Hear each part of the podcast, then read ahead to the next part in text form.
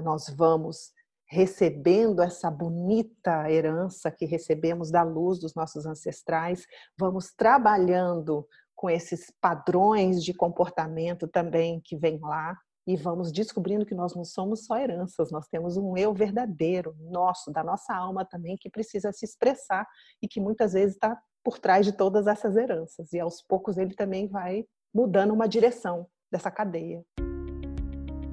Existe uma relação que tem o potencial de influenciar tudo na sua vida, a sua relação com você mesmo. Aqui neste podcast, nós mostramos as chaves do autoconhecimento para o seu amadurecimento emocional, que é a base de todas as mudanças positivas que você deseja realizar e que também afetam as vidas das pessoas que você mais ama. Sejam bem-vindas e bem-vindos ao podcast A Relação que Muda Tudo. Aqui a gente traz dicas e conversa sobre como um processo de amadurecimento emocional pode transformar as nossas vidas. Eu sou Marcos Rocha. Eu sou a Paramita. E o nosso tema de hoje é a influência dos nossos ancestrais na nossa vida. Paramita, a gente aqui tem falado muito da influência que os nossos pais têm na nossa vida, a nossa infância, a nossa biografia. Isso é muito óbvio, né? é bem claro, bem aceito na psicologia, psicanálise, atualmente todo mundo sabe disso, né? Só que hoje a gente escolheu então conversar sobre os nossos antepassados e a influência que eles têm na nossa vida, no nosso emocional, no nosso psicológico, né?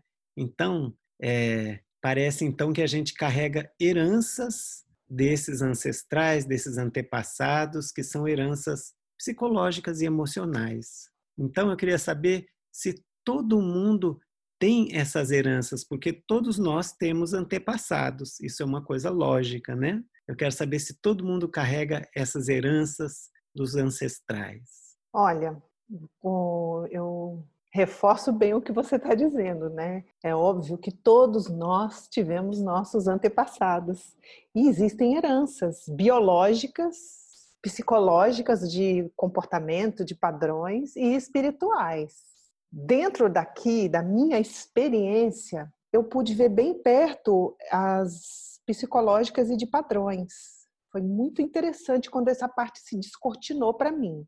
Mas, de toda forma, a resposta que eu tenho para você é sim, todos nós temos uma herança. Do mesmo jeito que todos nós temos né, DNA, temos sangue, temos antepassados, viemos de algum lugar e carregamos coisas vindas de lá. A resposta é sim. E eu acho que a ideia hoje é, aos poucos, nós irmos mostrando o grande impacto que isso tem nas nossas vidas. É um grande impacto. E eu compreender isso, eu navegar nessas águas dessas heranças, faz toda a diferença na minha realidade de vida. Como você falou, então isso impacta a nossa vida. Como é que alguém que, que de repente eu nem conheci, um avô meu que eu nem conheci, como que ele pode impactar, influenciar a minha vida hoje? Olha, Marcos, eu tenho consciência que nós carregamos heranças biológicas, psicológicas, de comportamento e espirituais. Eu percebo isso. E sei que tem trabalhos muito bonitos na área da biologia, trabalhos muito bonitos, né, psicoespirituais, que trazem essa importância da gente honrar nossos ancestrais. E eu pensei de trazer uma coisa aqui que é bem de uma experiência de dia a dia nosso, né, meu, de consultório ou mesmo do meu estudo, de como que isso pode impactar. Porque o que eu percebi é que à medida que eu ia trabalhando o pai e a mãe e, e aprofundando muito em mim e as pessoas também, alguns momentos faltava alguma peça do quebra-cabeça, faltava. E aí o meu trabalho ele foi desaguando também para poder buscar um pouquinho mais longe na ancestralidade para poder fechar melhor uma questão que não estava fazendo tanto sentido dentro de determinadas situações. E aí eu pensei em contar aqui para vocês, né, e para você para te explicar, um dos primeiros casos que fez com que eu fosse atrás disso, que era uma moça dos Estados Unidos, né, eu atendia ela na época, atendo pessoas de outros países, né, E a questão dela, ela estava muito machucada, desesperançada com o relacionamento amoroso, porque ela só se relacionava com homens que ficavam com outras mulheres, que machucava muito ela. Isso se repetia várias vezes. Logicamente, quando ela encontrava um homem que queria estar com ela, ela não estava muito interessada, mas ela carregava essa dor dessa situação e ela não sabia de onde que aquilo estava vindo. E quando a gente estudava os pais dela, não fechava muito essa conta, porque os pais dela, eles eram aconselhadores, trabalham com trabalhavam com aconselhamento de casais, eles eram pastores de uma determinada comunidade lá nos Estados Unidos, eles eram muito respeitados, né? Então eles tinham uma relação é, considerada perfeita, exemplar. Eles gravaram vários vídeos, faziam palestras, conferências, e ela trazia aquilo e não fechava, porque o pai dela era super fiel à mãe. Eles tinham uma repressão sexual muito grande. Ela me contou, inclusive, que quando aparecia um casal beijando na novela, toda a família tinha que virar o olho. Mas a coisa não fechava e eles estudaram muito, se prepararam muito para ser pais. Então, eles seguiram várias regras de como ser bom pais, enfim. E aí a coisa não fechava, não fechava, e nós começamos a pesquisar melhor. E aí, olha o que a gente foi descobrindo, e aí foi se descortinando melhor o processo dela. Tanto o pai quanto a mãe tiveram dores muito grandes nos próprios pais, na relação dos próprios pais deles, ou seja, os avós dessa minha paciente. De um lado, a avó tinha traído o avô, e do outro lado, o avô tinha traído a avó. E isso causou muito dor nas famílias. Teve quebras, um foi embora, o outro foi fazer uma outra família. Isso há muitos anos atrás, numa região muito tradicional dos Estados Unidos. Isso criou muita vergonha e isso foi enterrado, não se falava mais sobre isso. E foi muito interessante observar, então, que os pais dessa pessoa que eu estava atendendo, eles vinham carregando a mesma dor. E eles criaram uma espécie de bolha para se proteger daquela dor do passado dos dois e criaram ali uma família perfeita, onde tudo era muito bem explicado, onde tudo era muito controlado para que eles não acessassem mais aquela dor dos, dos próprios pais deles. Você está entendendo? Sim. Então, eles criaram de um jeito que, nossa, não tem como dar errado. Mas quando essa menina, que era muito sensível, foi para os relacionamentos, ela começou a só se debater com isso, ela só encontrava isso. Ela estava olhando e aquilo estava se repetindo. Foi quase como um estudo de genética, você entende? A gente teve que pular uma geração para entender da onde que aquilo estava vindo. E a partir dali, eu comecei a ver na prática, nossa, que interessante isso. Até olhando né? Há pouco tempo eu estava olhando no meu caso, porque, como eu já disse aqui algumas vezes, né, o meu pai ficou viúvo com seis filhos. E eu pude perceber que o pai dele viveu a mesma coisa que ele. O pai dele era casado, tinha dez filhos, morreu a mulher dele, ele casou de novo com a mãe do meu pai. Então, o pai dele tinha vivido essa coisa de ter sido um viúvo com muitos filhos. Então, se a gente vai começar a estudar, a gente vai perceber que essas heranças, elas vêm vindo de longe, ou se repetindo, ou tentando se sobrecompensar, como aconteceu com essa moça, que tinha essas dores de relações onde houveram traições no passado e que os pais, para compensar, fecharam-se numa caixa de perfeição. Então, Marcos, eu comecei a perceber que essa herança material onde a gente recebe apartamento ou a gente recebe um dinheiro, é só um símbolo material de uma herança muito mais profunda que a gente carrega e que determina em muito a nossa vida e que podemos fechar os olhos para isso, mas isso vai estar tá lá. Então, uhum. respondendo a sua pergunta, dentro da minha visão, da minha experiência, sim, nós temos, nós carregamos muitas influências de pessoas. Eu, por exemplo, não conhecia esse meu avô, mas eu vivia a experiência que meu pai viveu como filho dele, você entende? Que os, os meus tios viveram. Eu não conheci ele, mas eu sei o que é um homem viúvo, cheio de filhos, sem saber o que fazer com eles. Hum, sim. E aí, todos nós carregamos essas heranças, né? Na sua visão? Acredito que sim. É só saber olhar. É só saber olhar. Isso está lá. Nós, nós carregamos. Sim. Não tem como fugir disso, não tem como fugir de, da nossa história. Isso vem de, é, vem de. Nós carregamos coisas muito antigas. Eu posso, depois, ao longo aqui do nosso podcast, eu posso falar mais alguns exemplos onde foi ficando isso muito claro. Então, é, eu estava lendo outro dia que, que teve uma pesquisa aí que cientistas fizeram. Uhum. Olha, olha só que interessante. Uhum. Cientistas fizeram uma pesquisa, foi publicada na revista Nature Neuroscience, uhum. camundongos. Uhum. Aí eles expuseram os camundongos a, a um cheiro de uma flor específica, acho que de cerejeira, de uma maneira traumática ali para aqueles camundongos. E aí eles foram olhar o, o espermatozoide desses camundongos estava é, superativado no DNA relativo à, à sensibilidade a esse cheiro específico. E depois eles viram que duas gerações depois, quer dizer, o neto desse camundongo, ele tinha desenvolvido hipersensibilidade ao mesmo perfume da mesma flor sem ter passado pela experiência. Olha, Olha que doido. É, é isso você está contando no campo da biologia, que é onde a gente não domina. É. Mas a gente, né, eu acho que você também, você trabalha com isso também. Eu vejo isso claramente nos trabalhos aonde que eu tô ali com as pessoas ou comigo, isso é muito forte. Não dá para fechar os olhos, né? Uma espécie de um DNA é, espiritual, psicológico, psicológico, sim. Padrões, né? São padrões que vêm vindo. E por que que nós estamos falando aqui hoje? Até para alguém, né, para as pessoas estudarem um pouquinho isso. Nossa, tem alguns comportamentos meus que não fecha, não, não tem nada a ver esse negócio que veio dali, veio daqui. Isso aqui sou eu, somos nós, mas dá uma olhadinha que se você for um pouquinho mais longe, talvez você vai ver que você recebeu essa herança aí e não está sabendo. Pode é. acontecer.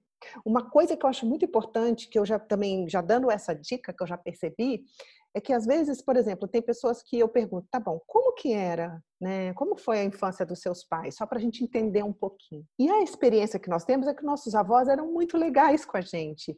Eles eram muito doces, porque a gente conviveu com os nossos avós mais velhos. Mas muitas das vezes os nossos avós não é aquele mesmo pai do nosso pai, porque quando ele foi pai, ele foi diferente do que é avô. Então também às vezes fica faltando essa chave. Não, não, a minha avó, a minha vovozinha é uma vovozinha velhinha, fofinha, que faz o meu bolo. Ok, mas quando ela estava jovem, que ela teve um filho com 17 anos e teve outro, e aconteceu muita coisa que a vida ainda não tinha passado por ela, ela ainda não tinha amadurecido, talvez ela tenha sido diferente. Eu estou dando dicas aqui de, às vezes, algumas coisas a gente tem que saber, como eu brinco, ser Sherlock Holmes na vida.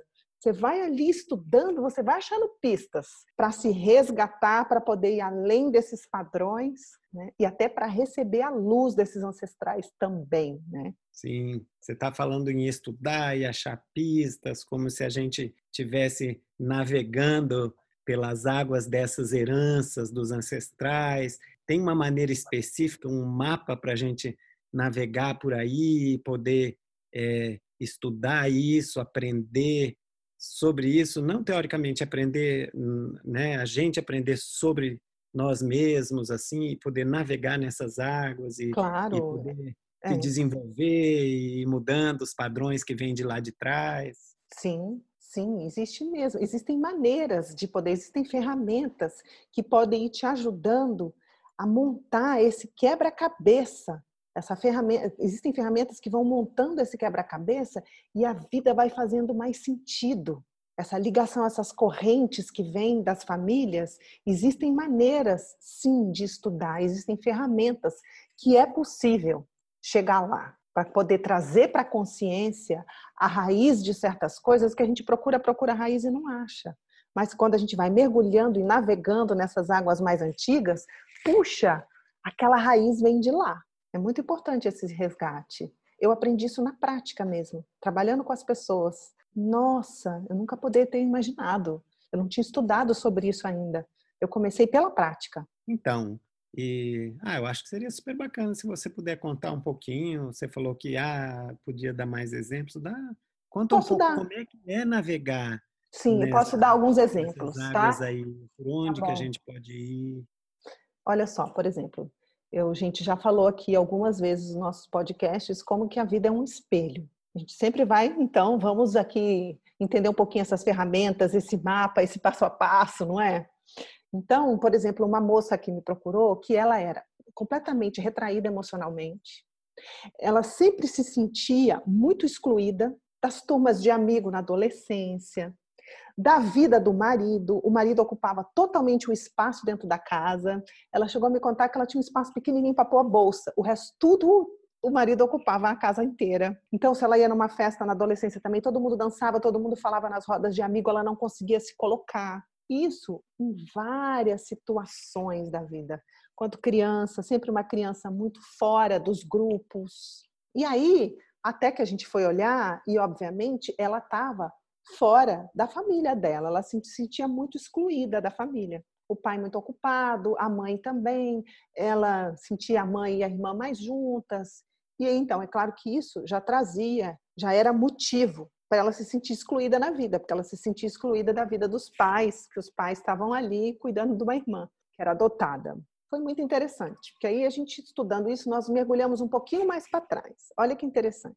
O pai tinha um irmão que era o preferido dos pais dele, ou seja, o tio dela era o preferido dos avós. Então o pai se sentia totalmente deslocado dentro da própria casa, porque os avós adoravam o irmão dele, que eram os pais do pai, né? Adorava o irmão dele, tudo era irmão dele. Ele já tinha esse sentimento de exclusão. Ele se olhava de fora daquela bolha. Aí nós fomos olhar para o lado da mãe. A mãe também era numa casa cheia de filho, com uma situação financeira muito apertada. Ela era uma das mais velhas. Ela teve que ir embora para uma casa da tia e ficou olhando de longe a família dela acontecendo porque não tinha espaço para ela lá. Então a mãe estava de longe por causa da situação dos avós o pai estava de longe por causa daquela situação lá também. E ao mesmo tempo, eles então adotaram uma garota. Essa garota que obviamente era totalmente excluída da própria família. A garota estava excluída ali da família. Então, o pai, a mãe eram excluídos da casa dos, dos avós dela. Eles adotaram uma menina que era totalmente excluída, e quando essa minha paciente entrou na família, ela também ficou excluída, porque só tinham excluídos ali, vindo das heranças. E aí a gente foi olhar na vida dela, aonde ela estava, seja na escola, seja no grupo de amigos, seja num relacionamento, era tudo exclusão. E essa dor vinha lá de trás, que os pais já carregavam na relação com os próprios pais deles, entende? Sim. Então veio, vem, vem vindo essa herança. E teve um também, então nós estamos falando aqui de um passo a passo, de uma insatisfação aqui, de um estudo, mas por que que aconteceu isso? Mas por que que você se sentia? Por que que seus pais eram tão deslocados de dentro da própria casa? Aí você vai entendendo melhor, vai tendo um entendimento, vai até causando, vai até trazendo uma compaixão maior pelos nossos pais. Porque a gente está acostumado a bater neles ou protegê-los, mas olhar para eles para dentro de uma realidade. Então, eu vou te dar um outro exemplo que eu vi também muito interessante, que era uma menina estrangeira também, que ela morava na Europa. Olha só, ela veio para mim porque ela estava com muito medo de andar na rua, começando a ter alguns ataques de pânico. E aí, o que ela queria é o tempo todo estar se sentindo protegida com o namorado. É, o namorado até veio para uma sessão e ele disse: Eu não estou aguentando, eu tenho que ficar o tempo todo andando do lado dela, ela quer o tempo todo.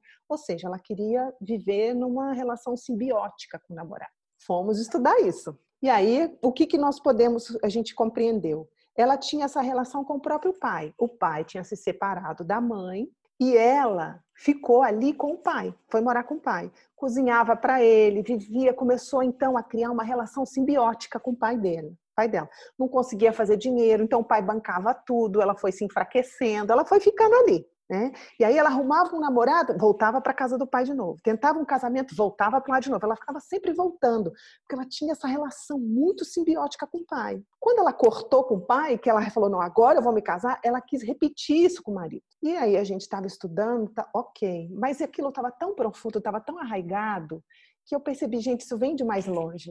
Isso está muito profundo. Marcos Rocha, presta atenção, existem padrões em nós que existem antes do nosso corpo ter chegado na Terra. Esses padrões estão nos aguardando. Então tem coisas que vêm antes do corpo. Por isso que às vezes a gente não consegue compreender. E fomos estudar. Olha o que aconteceu então. A avó dela tinha vivido na guerra, tinha criado um medo muito grande, que era parecido com essa que ela estava de andar na rua, e aí ela tinha sido muito abandonada por conta da guerra, obviamente se casou com o avô da minha paciente, foi abandonada e se colou no pai da minha paciente.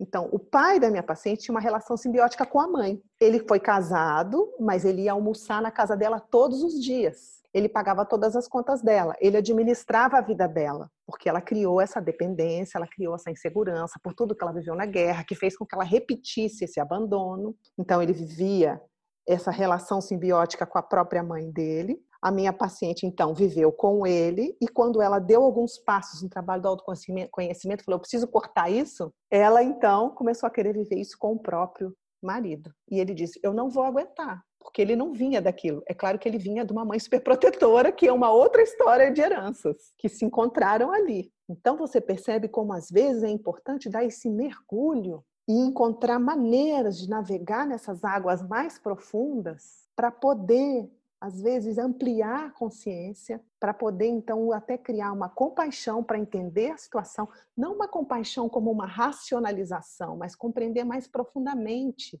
um medo de andar na rua, uma dificuldade num relacionamento. Às vezes a gente acha, ah, é o meu namorado que é um chato, que não quer ficar comigo. Bem raso. Nós vamos entrando, nós vamos entrando e você fala, uau, como a vida é profunda.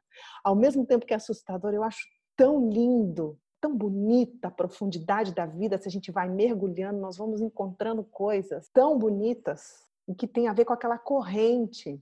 Daí esses trabalhos tão bonitos que existem também de poder honrar essas pessoas, porque enquanto a gente não compreende, enquanto a gente não honra, como é que eu vou ser uma árvore que eu não honro minha raiz? Que fruto é esse que eu vou colher? E ao mesmo tempo honrar só por medo, porque eu quero colher um fruto bom, a gente sabe também que não é por aí. É tão lindo isso para mim, eu acho tão maravilhoso, porque eu, eu vi na prática, você entende? Não é só no livro, eu vi. É, como que você entende que uma coisa tão profunda que vem já de tão antes pode ser transformada aqui agora na minha vida? Uhum. Por que, que, que isso? Eu sei que pode ser transformado, tá? Sim. Porque a gente trabalha Lógico. com isso. Então, uhum. qual que é o seu entendimento de como é que isso é transformado, em qual é o ponto de transformação, o que, que é que, que promove essa transformação?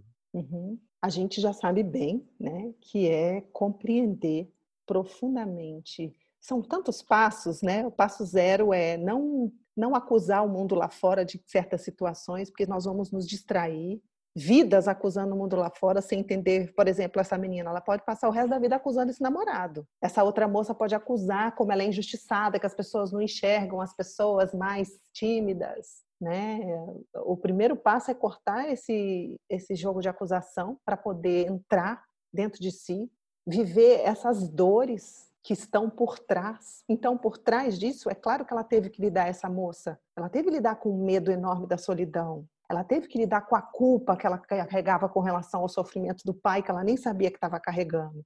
Então, o sentir, o lidar com os sentimentos que estão por trás desses padrões é muito importante também, além de tomar consciência disso. Então, são coisas que vão acontecendo junto, você percebe? É a consciência que expande, é entrar no sentimento, é pedir ajuda às forças maiores do que a mente para que eu possa ir além para poder caminhar em, em direção a honrar essas pessoas, para que eu possa me harmonizar com elas, além de tirar essas pessoas do altar, porque nós temos uma tendência a colocar os nossos pais, nossos avós no altar. Nossa, meu pai, meu avô era. O avô de todos nós foi muito especial, o avô de todos nós foi muito sábio, eu acho tão interessante. Todo mundo, Nossa, minha mãe era linda, meu pai era lindo. Todo mundo tem essa tendência, né? E é verdade, porque todo mundo tem sua beleza na juventude. Mas existe uma importância de tirarmos essas pessoas do altar para entender a humanidade delas. Porque aí, à medida que a gente vai entendendo a humanidade delas, a gente vai entendendo esses comportamentos que muitas vezes não é fácil de ver. Não é fácil de ver. Para essa minha, por exemplo, essa minha paciente, o pai dela era um cara super bondoso que estava ajudando a mãe. É verdade. Mas tinha uma simbiose ali também.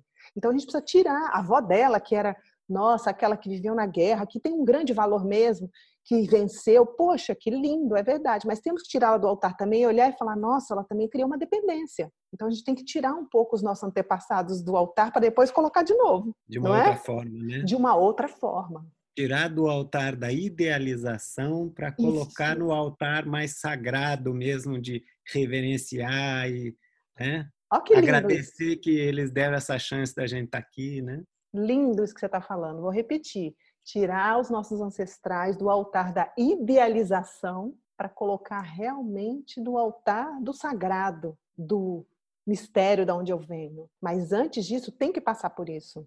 Eu percebo, muitas das vezes, eu tive essa experiência já comigo uma vez.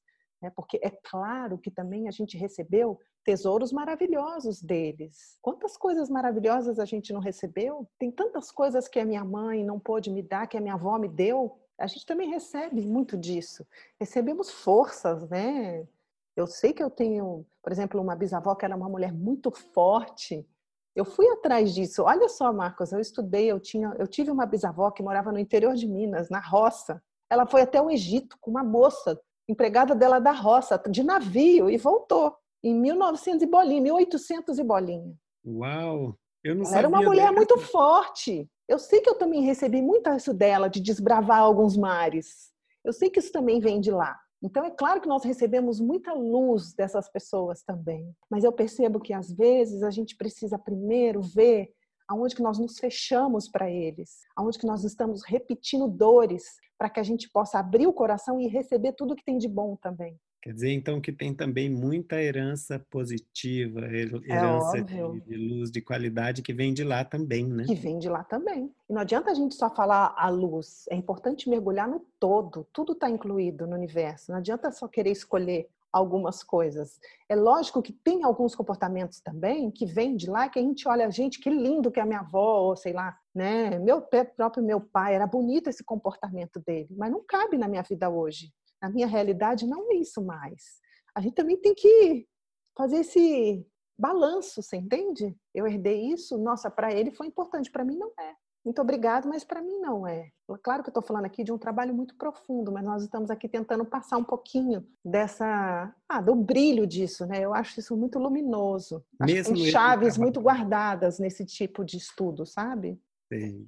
Mesmo esse trabalho sendo tão profundo, você acha que todos podem aprender, pode conseguir navegar nessas águas, pode aprender a fazer isso? Olha, eu parto do princípio que a vida é muito amiga. Se ela colocou todos nós nisso, todos nós podemos sair. É para todos. Todos nós recebemos heranças positivas e heranças de padrões de comportamento que nos aprisionam. É claro que todos nós podemos encontrar caminhos para ir além. Não é para pessoas especiais, é para qualquer um. Agora, é principalmente para aqueles que querem. E em algum momento, né, a gente quer. Às vezes começa a doer muito. E não quer dizer que todo mundo tem que ir, na, na, ir lá para poder se libertar. Eu acho que eu também, isso é um feeling meu. A vida é tão misteriosa que eu não posso dizer tudo é assim, né? Não são mil regras. Eu acredito que existem outras maneiras, mas eu estou aqui mostrando uma maneira que eu experienciei, que eu vi, que eu fiquei, nossa, isso é profundo, isso é verdadeiro, isso todo mundo tem. Isso dá para todo mundo ir além, mas não dá para fechar o olho, eu acho. E quando a gente abre, não é, não é ruim, não.